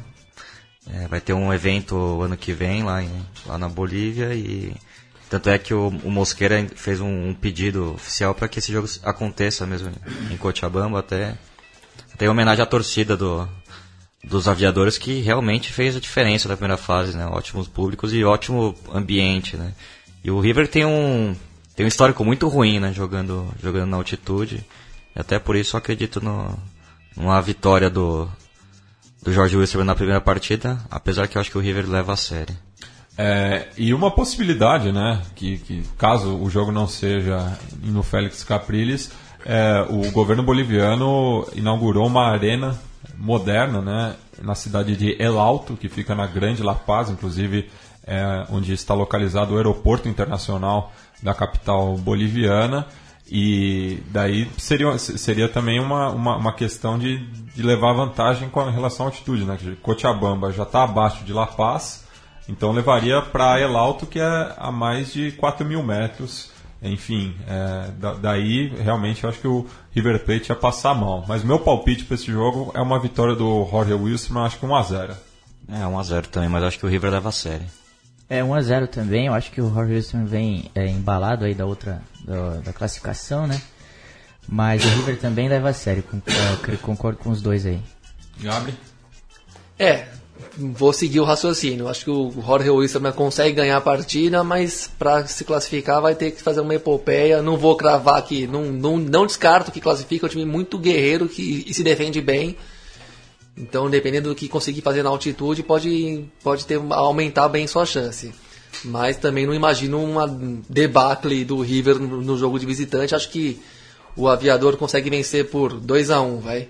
E já nas, nas oitavas de final da Copa Sul-Americana, temos seis equipes brasileiras em quatro confrontos, né, já que dois são entre conterrâneos. É, na quarta-feira também, dia 13 de setembro, a gente bateu tanto nessa tecla, né, que eu acho que alguém ouviu. Mas o Flamengo visita a Chapecoense às 19h15, ou seja, o torcedor botafoguense que não for ao Engenhão vai poder ver o, o jogo ah, sim, vamos fazer na um TV com... aberta. É, a gente vacilou de não comentar isso antes, é. né? Que, que grande absurdo. A gente até falou na semana passada, mas que grande absurdo a Globo passar para o Rio de Janeiro um, um, um confronto decidido entre Flamengo e Palestino um, um jogo ah. de um treino de luxo do Flamengo com todo respeito ao Palestino. As moscas. Um estádio minúsculo daquele estava vazio para se, é. se ter uma ideia. E esse jogão de bola que era Botafogo e Nacional de Montevideo não ser o jogo principal da televisão, inclusive para a rede nacional, se fosse o caso, que era merecido. E isso sim é respeitar o futebol, é promover o futebol e, o, e por um viés realmente é, esportivo, né, não só comercial. Então, acho que é, foi uma tremenda falta de respeito com o futebol de modo geral, você botar esse Flamengo e Palestino na televisão e não o Botafogo e Atlético Nacional e, Nacional de Montevideo, assim como na quarta-feira anterior foi a mesma coisa, o mesmo é, a mesma é, o mesmo equívoco, vamos dizer assim, para dizer para ficar elegante, de passar o, o Corinthians e Patriotas, que claramente não era o jogo de maior apelo do dia, e não passar o Palmeiras e Cruzeiro da Copa do Brasil, que era um jogo mais, mais forte, mais interessante, ou até mesmo o Santos e Flamengo aqui no Pacaembu, que foi um jogão e não, a, na Vila. Foi na, Copa do, na Copa do Brasil foi na Ah, é, é, verdade, foi, é. Da, foi da Copa do Brasil. É. Também era um jogo mais pesado e merecia mais ser o jogo, jogo da televisão, né? Tinha duas opções boas nesse dia e optada por, por passar um jogo daqueles de do Corinthians de menor importância, por, com todo o respeito ao time colombiano, mas um jogo que tinha menos apelo mesmo. O Corinthians até botou um time mais misto, o confronto tinha menos peso das camisas por si só, enfim. Enfim, é, e eu acho que o, o jogo do Santos na quarta-feira vai dividir a concorrência com o Corinthians, que recebe o Racing no mesmo horário. Então, Pelo menos é um jogão, né? É, vai, é. vai ser um, um, promete, né? E um jogaço. É, a gente já tinha destacado, né? A volta da Academia, a capital paulista. E vai ser o mesmo horário também de Esporte e Ponte Preta na Ilha do Recife. Então, rapidinho. É, Retiro. Ilha do Retiro, perdão. É, rapidinho, é, palpites para esses jogos. É, daí, daí sem, sem o placar, mas Chapecoense, Flamengo, Corinthians e Racing, Esporte Ponte Preta. Biglia? É, Flamengo, é, Racing e, e Esporte.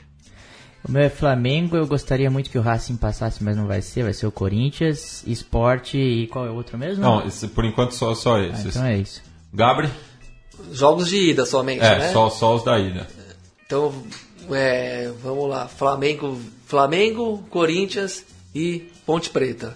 Eu acho que eu vou de Chape, Corinthians e Sport. Estou confiando no, nos mandantes. E para finalizar, é, o Fluminense recebe a LDU e os seus fantasmas. É, imagino que seja no Maracanã, na quinta-feira, dia 14 de setembro, às 19h15. Palpite rápido também. Fluminense. Fluminense. Também vou de Fluminense aí, porque deve ter uma mobilização especial para esse jogo. Eu vou de coluna do meio. Eu acho que dá empate. É, e depois a gente comenta né, é, em setembro, lembrando que vai ter rodadas eliminatórias até esses confrontos, muita água vai correr ainda. É, já no quadro agora, Recuerdos de Pacaraí, a gente volta 50 anos para comentar o primeiro título é, de um dos clubes ticos, assim vamos dizer, os não considerados grandes na Argentina, é, já que o Estudiantes La Plata conquistou a, o torneio Metropolitana de 1967, justamente foi o primeiro ano né, que, que dividiu-se em Metropolitano e Nacional, antes era um torneio uh, anual. É, e o torneio metropolitano só jogavam as equipes filiadas diretamente à AFA, ou seja, as províncias que as demais províncias que não Buenos Aires e Santa Fé não participavam. Então vamos aí para o Recuerdos de Pacaraí para lembrar desse equipaço Pincharrata. Recuerdos de Ipacaraí.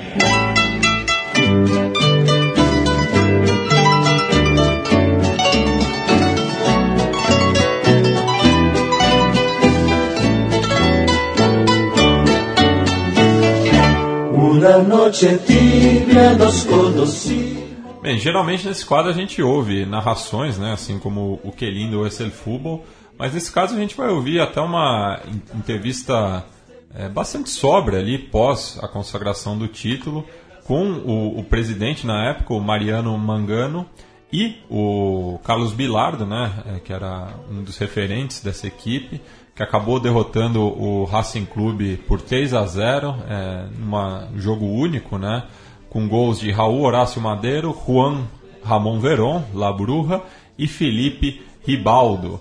O Racing que era o atual campeão argentino e seria também campeão da Libertadores e depois mundial diante do, do Celtic, né?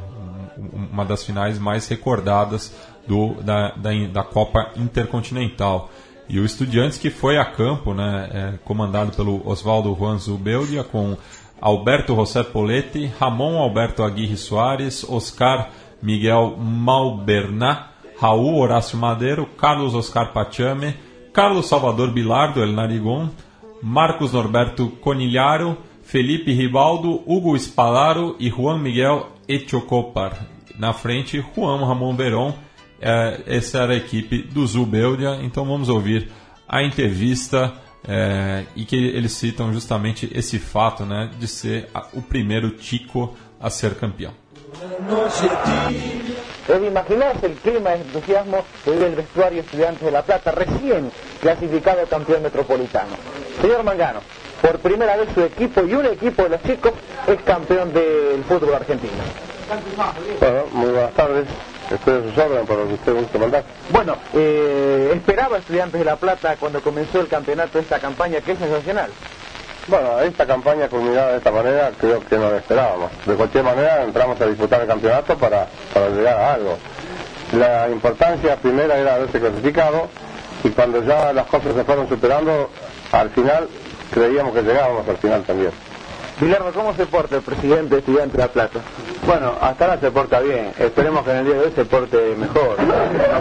Nos prometió grandes cosas. Yo creo que él siempre cumple y va a hacer lo posible para que todos quedemos contentos.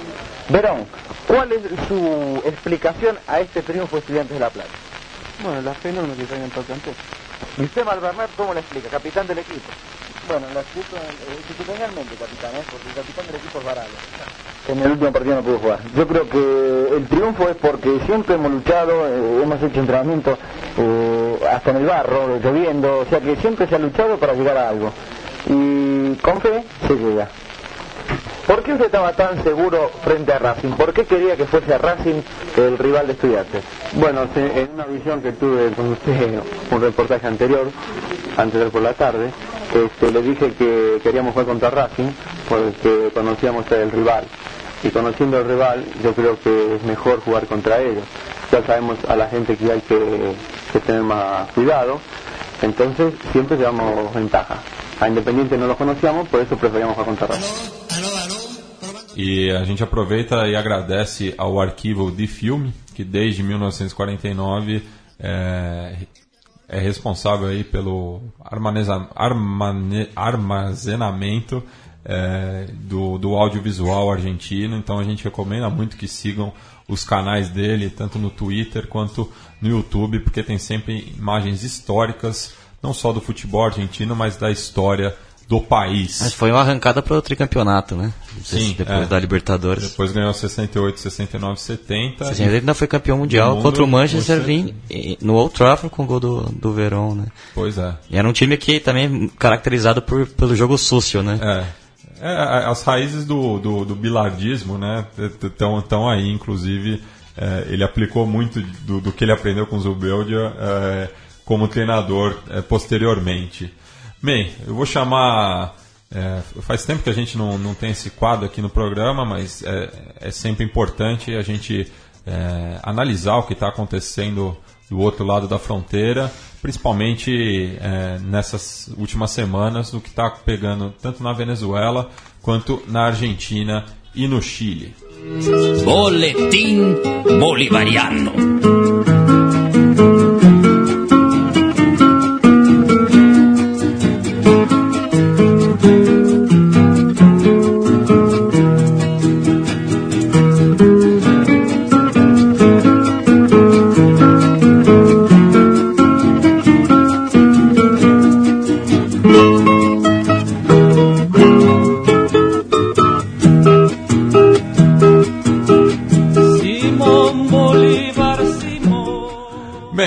Vamos comentar né, sobre esse processo da Constituinte na Venezuela e o que isso significa né, para o legado chavista. É, Matias, um processo muito difícil da Constituinte, muito polêmico, que divide opiniões mundialmente, né, em todos os setores e até internamente a setores, né, como se celebrizou um pouco nessa questão do do posicionamento do PSOL, né, do Partido Socialismo e Liberdade aqui do Brasil, que manifestou através de suas diversas correntes posições diversas sobre isso, mas não só ali está a divisão de opiniões e vi visões, análises do que está acontecendo, né? É uma é mundial, acabou de ler uma notícia de que pode ser especulativa, até acho meio bravata, mas de que o, o Trump é, começa a cogitar a opção militar para Venezuela, que é um grande despautério, né, um grande absurdo querer sonhar com uma intervenção desse nível de, é, de, um país estrangeiro que nem sequer faz fronteira nem nada e não tem nenhum de seus cidadãos é, realmente ameaçados pelo que acontece na Venezuela. E então já é. Então tem muitos contextos globais se chocando aí. E pro, pro olhar que eu que eu me identifico, que acho que acredito que todos nós aqui nos identificando, identificamos, porque é o mundo do qual nós fazemos parte de fato, que é o andar de baixo da sociedade, as perspectivas são péssimas em qualquer, se, quais, quaisquer sejam os desdobramentos dessa crise. E, bom, a, a, meu ver, esse processo da Assembleia Constituinte foi uma tremenda forçada de, baio, de barra. Ele tem uma fachada de aprofundamento da democracia venezuelana, mas a, o que ele sugere de verdade é o, justamente uma guinada centralista de poder, uma, um, guinada autoritária no poder, com essa fachada democrática, inclusive porque se criou uma constituinte com uma diversidade representativa de setores sociais até interessante no papel, né? É, trabalhadores, povos originários, pescadores, mas, por exemplo, empresários também, enfim, representações mais específicas da sociedade civil. Mas a pergunta óbvia é, pô, por que, que não fizeram isso antes? Por que, que não tiveram a ideia antes? É, foi um processo praticamente boicotado pela direita, mas que ao mesmo tempo levou muita gente, 8 milhões de pessoas irem votar nesse processo é expressivo demais no contexto venezuelano, diante da quantidade de eleitores que tem nesse país. Nessa crise toda, num estado pré-guerra praticamente, né, quase que uma guerra civil se desenhando no horizonte, foi muita gente votar, considerando que os episódios de violência, tanto do, a partir da, dos braços do Estado e sua polícia, como também da direita, que é truculenta, é troglodita, tem hum, células claramente de, de perfil neofascista mesmo, que representam uma, uma certa elite, uma certa classe média que não é quem mais sofre com a crise. Então vou ficar com a definição do economista argentino Rolando Astarita, um editor de um site muito, muito bom que eu recomendo para leitura chamado La Classe, laclasse.info, é um site do qual ele é editor, tem muita coisa boa, não só de Venezuela, de América Latina em geral. Hum, e a, a definição dele é no momento não vejo não, não dá para ver saídas é, positivas para o povo venezuelano. Qualquer que seja a prevalência desse processo, seja o madurismo se, e o chavismo se reafirmando, seja a direita tomando poder numa situação é, apocalíptica, imagino, né? porque a força do governo, inclusive com respaldo militar, é muito forte, é muito difícil reverter a situação. E de modo geral é isso, né? É uma guerra de versões, é uma guerra ideológica onde a verdade, como diriam os velhos frasistas, é a primeira das vítimas, né? E eu não me identifico com nenhum dos lados, cada vez menos. E, e acho lamentável que a esquerda, que é o espectro político com o qual a gente se identifica aqui, é, exija, em alguns casos, exija alinhamentos automáticos, né, como se a gente estivesse na, no, no período da Guerra Fria ainda, onde havia o mundo dividido em dois campos, em dois projetos, vamos dizer assim, que bem ou mal eram projetos reais, e agora fica essa, esse alinhamento, essa Guerra Fria, esse bloco de um lado e o bloco do outro, que é muito mais imaginário do que real, porque no final das contas estão todos os países do continente têm mais ou menos o mesmo perfil de desenvolvimento econômico. E no caso da Venezuela, a crise se deve muito a grandes falhas do processo de condução da economia e diversificação dessa economia, que foi uma coisa que nunca aconteceu, né? A famosa do, doença do petróleo que quebrou tantos países em outros, em, em, nos contextos mais variados possíveis. E, enfim, é isso que acontece na Venezuela e esse, essa, isso que eu chamo de chantagem emocional não me convence. Esse negócio de que é preciso defender o governo de esquerda contra o imperialismo, é preciso defender o, o povo venezuelano acima de tudo. O governo, eu nunca fui governo em nada na minha vida, então não tem por que defender isso aí. E, sinceramente, colocando um pouco mais da minha própria opinião, eu, eu também não nasci para confiar em militar, eu acho que processos que se aprofundam na militarização sempre vão partem para degeneração. E o fato é que uma das coisas que faz as Forças Armadas se manterem fiéis ao processo político vigente é que elas têm uma grande ascendência sobre a economia, né? O pouco de, do, do, setor alimentício, que é a grande fonte da escassez do país, que está no controle é, do governo ou de alguma coisa ligada ao governo está na mão de militares. Né? Os militares têm empresas SAs que a gente pode, até pode entrar com mais detalhes em outros programas com, com, com muita calma, especificando tudo, mas existem empresas de capital misto ou até privado que, tá na, que estão nas mãos de militares. Né? Isso gera um capital. Isso dá uma aliviada na, na, pro lado do governo que consegue controlar uma parte da da política e do abastecimento, da economia também.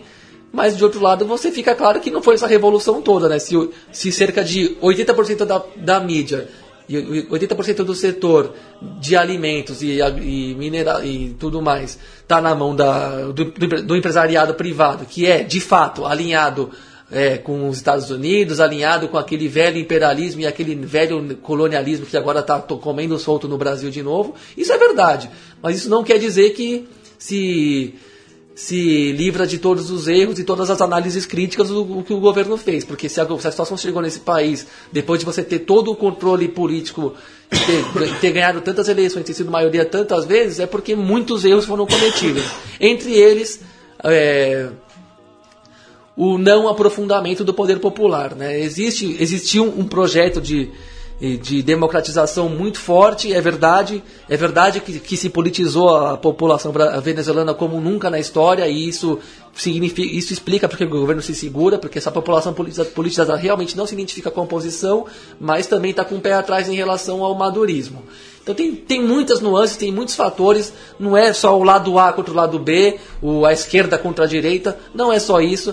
O que interessa no, no fundo, é, são as condições de vida do povo e esse povo não está sendo empoderado a essa altura dos acontecimentos como deveria. O que eu vejo é uma centralização do poder muito forte, com fortes traços militaristas, e isso geralmente não termina bem. Seja a esquerda, seja a direita, esse tipo de perfil não termina bem. Vou só ler aqui algum pouquinho do artigo do Luiz Leiria que eu editei para o Correio da Cidadania, um jornal que eu do qual sou editor, e que cita alguns, alguns fatores da,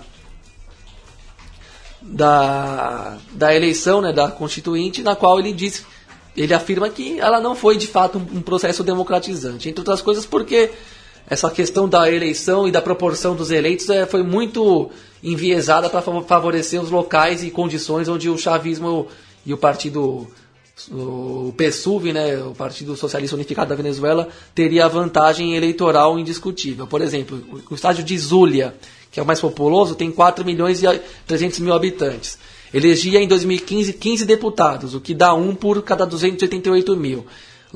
A, a MUD, a Mesa de Unidade Democrática, que é a oposição com perfil de direita, elegeu 13 e o PSUV 2. Para a constituinte desse ano, o, o Estado passou a eleger 22 deputados. Um, e, e, e parece que aumentou a representação. Mas comparando com o estado de Portuguesa, que é um, é um dos dois únicos que o PSUV ganhou em 2015, havia, lá tem um milhão de habitantes, elegia seis, seis deputados em 2015, ou seja, um para cada 168 mil eleitores, habitantes, e nesse ano, com a, a fórmula de representação e proporção que se fez, é, ele, ela, ela, passou a eleger 15 deputados, quase o triplo da, de 2015. O que significa que nesse estado o voto, proporcionalmente falando, valeria duas vezes e meia mais do que no, no, no estado de Zulia.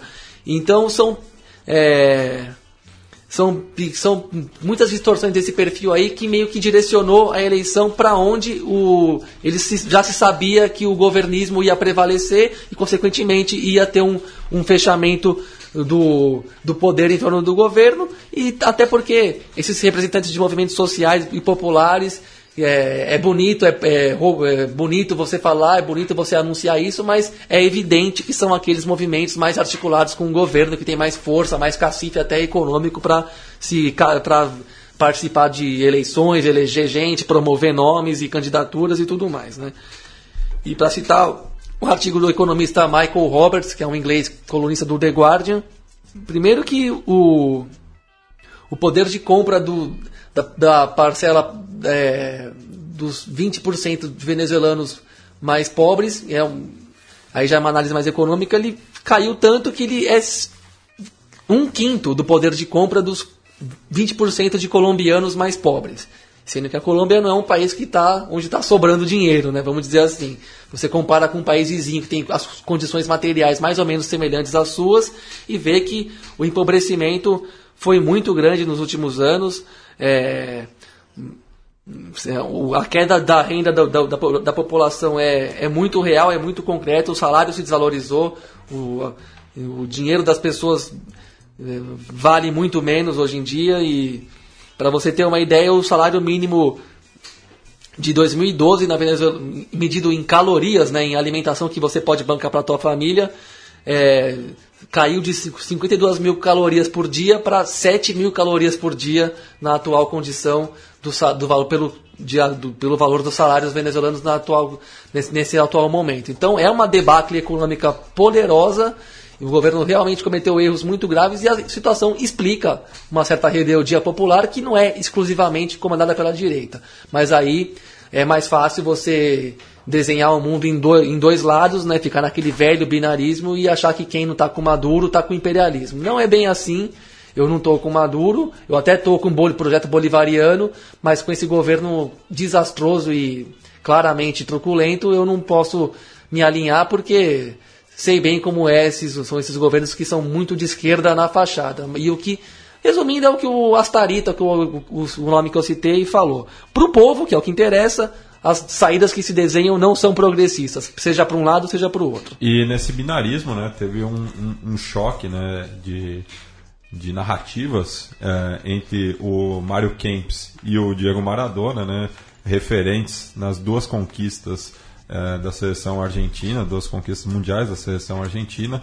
É, eles que jogaram juntos em 82, é, uma seleção que não foi tão bem, mas o Maradona, através das suas redes, né, é, se declarou um soldado de Maduro, apoiando a Constituinte, enquanto que o, o, o Kempis é, questionou né, esse apoio é, do Diego, perguntando como pode você apoiar a morte de 40, 124 jovens que defendem a liberdade e a democracia do seu país, não a ditadura Venezuela livre. E que daí é, é, é um erro que está sendo bastante difundido né, pelo mundo todo, de que essas 124 mortes fossem responsabilidade apenas é, do governo, apenas da, da, da, das forças do governo. Quando existem diversos registros né, de é, é, membros do governo ou apoiadores do Maduro que também estão sendo assassinados pela oposição, que é bastante violenta e que tem apoio é, de, de, paramilitares. Inclusive, é, a gente repercutiu há duas semanas no xadrez verbal o assassinato é, de uma liderança sindical que era candidato a, a, um dos postos da Constituinte, ele foi assassinado com mais de, de, de, de 10 tiros é, no, no estado de, de Táchira. É, enfim, e, tá, tá, tá, a situação de violência, é, o monopólio da, não existe monopólio da violência no, no que está se passando na Venezuela. É, eu gostaria só de fazer aqui um ponderamento. Eu li recentemente, inclusive indico aqui para o pessoal, é um texto do Público, que é um site português. É um artigo de opinião escrito pelo Boaventura de Souza Santos, que é um conhecido aí é, literato, né? escreve vários livros e tal. E ele explica o porquê dele estar tá apoiando essa constituinte, é que é muito por conta da, da dessa oposição que o Matias estava dizendo agora, ser muito violenta e ele considera uma posição não democrática. E também por conta da parcialidade da mídia, não só a americana, não só a brasileira, mas principalmente a europeia, tanto pelo país dele, a portuguesa. Ele termina o texto aqui dizendo que a história recente nos diz que nenhuma democracia sai fortalecida de uma intervenção estrangeira. Então, é, ele também acaba concordando com o que o Gabriel diz aí. E é, uma notícia de última hora aqui também sobre essa, essa a, a, crise diplomática também que está gerando é, essa crise política na Venezuela, já que Caracas protestou né, contra a reunião dos chanceleres realizadas em Lima é, todos eles manifestando contrários é, ao processo da Constituinte na Venezuela e por isso o Ministério das Relações Exteriores do Peru expulsou o embaixador venezuelano em Lima, o Diego Alfredo Moleiro Bejavia, é, nessa sexta-feira, agora há pouco. É, e passando mais ao sul do continente, né, é, outra situação que vem dividindo opiniões é a questão dos Mapuche, tanto no Chile quanto na Argentina, é, e que recentemente uma liderança Mapuche é, chilena, né, um cidadão chileno de origem Mapuche, é, foi preso na Argentina, o Facundo Jones Ruala, é, por conta de, da ocupação das terras da, da companhia Benetton na Patagônia, é, onde a empresa italiana tem quase um milhão de hectares né, para produção de celulose é, e houve é, essa, essa ocupação das lideranças Mapuche ali da região é, e ele está sendo é, ele, ele foi ele, ele no Chile é, era categorizado pela lei antiterrorista ele pode ser extraditado para o Chile é, e está tendo uma grande mobilização da resistência ancestral Mapuche é, na, na região como um todo, dos, dos dois lados da fronteira. É, cabe lembrar que atualmente são mais de 30 é, mapuches que são presos políticos no Chile é, e essa situação, é, essa tensão está é, crescendo do outro lado da fronteira, na Argentina também, e está tendo uma reação bastante xenofóbica também de diversos meios. E, me e para complementar, né, Houve recentemente a, a prisão do, do manifestante, do, do militante Santiago é, Maldonado. É, ele que não é de origem mapuche, ele é nascido em Buenos Aires, mas estava é, protestando ao lado da, das comunidades originárias e ele foi preso pela gendarmeria argentina e desapareceu. Então o, o, o nome dele está sendo bastante reverberado aí é, pela Argentina e virou uma pauta nas, nas prévias das eleições para o Senado argentino, inclusive com a, com a própria Cristina Fernandes de Kirchner cobrando uma posição do governo argentino pela reaparição do Santiago Maldonado. É, mas lembrando também né, que a, a família Kirchner é, tem o capital político da, na província de Santa Cruz, onde o Nestor fez carreira política. A, a Cristina é de La Plata, mas ela também fez a sua carreira através da província é, surênia. É, mas enquanto estiveram no poder, os Kirchners também. É, também não facilitaram muito a vida, é a da, vida. Do, da, dos povos indígenas, principalmente do norte do país. Né? Os é. Mapuches são mais para o sul. É. Na Argentina, o grosso da população indígena vai do mais ao norte, como por exemplo da etnia Com, é, que eu até tive a oportunidade de ter contatos com eles em um, uma viagem que fiz lá e também lutam por terra, são reprimidos, são assassinados, são expoliados E nesse caso, sim, é a luta certa, a luta que tem que ser apoiada pelos que se dizem progressistas e democratas do, do mundo, apoiar, no caso, os mapuches pelos seus direitos históricos e ancestrais, que nunca são respeitados pelos promotores aí dos interesses do mercado, quaisquer que sejam seus perfis ideológicos. Mas no, no final das contas, o que prevalece praticamente sempre é o interesse do mais poderoso economicamente. Né? E para finalizar, né, é, nessa onda, o, houve diversos é, shows da, da banda Larenga que voltou aos palcos, né, eles que também são perseguidos sistematicamente pelo governo argentino, principalmente pela Maria Eugênia Vidal, governadora da província de Buenos Aires, aliada do Maurício Macri, que já inviabilizou diversos shows deles na, na província mais populosa da Argentina, mas eles voltaram aos palcos essa semana no estádio Tomás Adolfo Ducó, é, de propriedade do Clube Atlético Huracan, no qual boa parte do, dos membros da banda são torcedores, apesar deles serem dematadeiros, é, tem, tem carinho pelo Nova Chicago, mas são torcedores do Globito.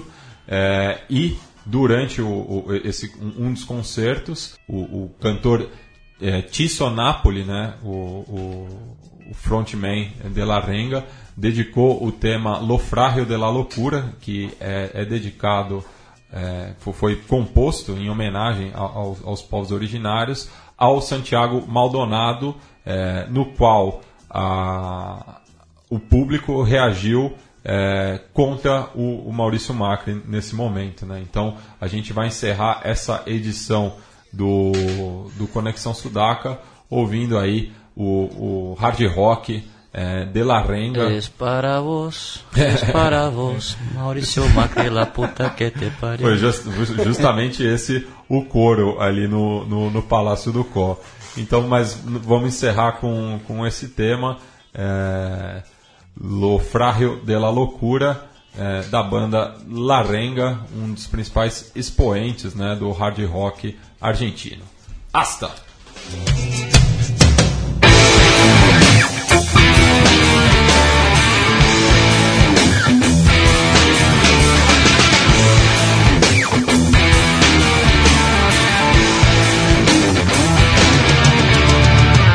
La sangre se inquietaba en mis venas y aquel verano al norte partí para olvidarme de mi rutina y sentirme liberado al fin. Ver la tierra bañada de sol, respirar aire de las alturas, llenar el cuenco de mis ojos con lo más frágil de la locura, pero también la realidad mostró otro reflejo en esa cuando me habló un hermano al que también le